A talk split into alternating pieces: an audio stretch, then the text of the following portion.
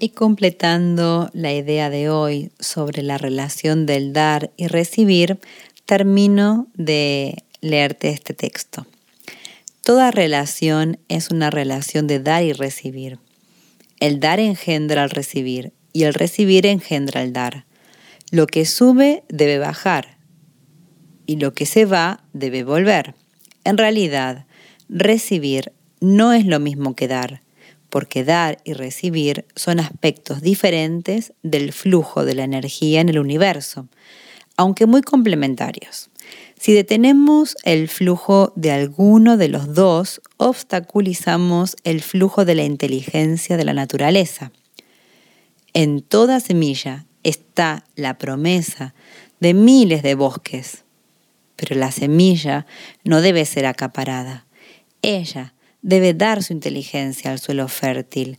A través de su acción de dar, su energía invisible fluye para convertirse en una manifestación material.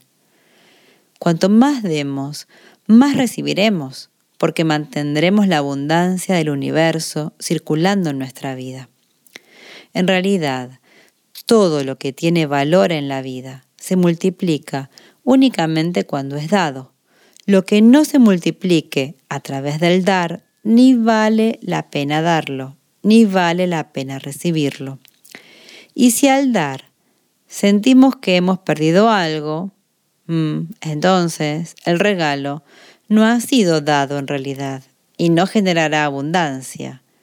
Cuando damos a regañadientes, no hay energía positiva detrás de nuestra acción de dar. En el dar y recibir lo más importante es la intención. La intención debe de ser de crear felicidad para quien da y para quien recibe, porque la felicidad sustenta y sostiene la vida y por tanto genera abundancia.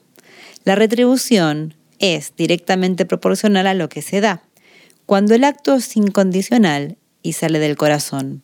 Por eso el acto de dar debe ser alegre. La actitud mental debe ser tal que se sienta en el acto la alegría de dar. De esa manera, la energía que hay en el acto de dar aumenta muchas veces más.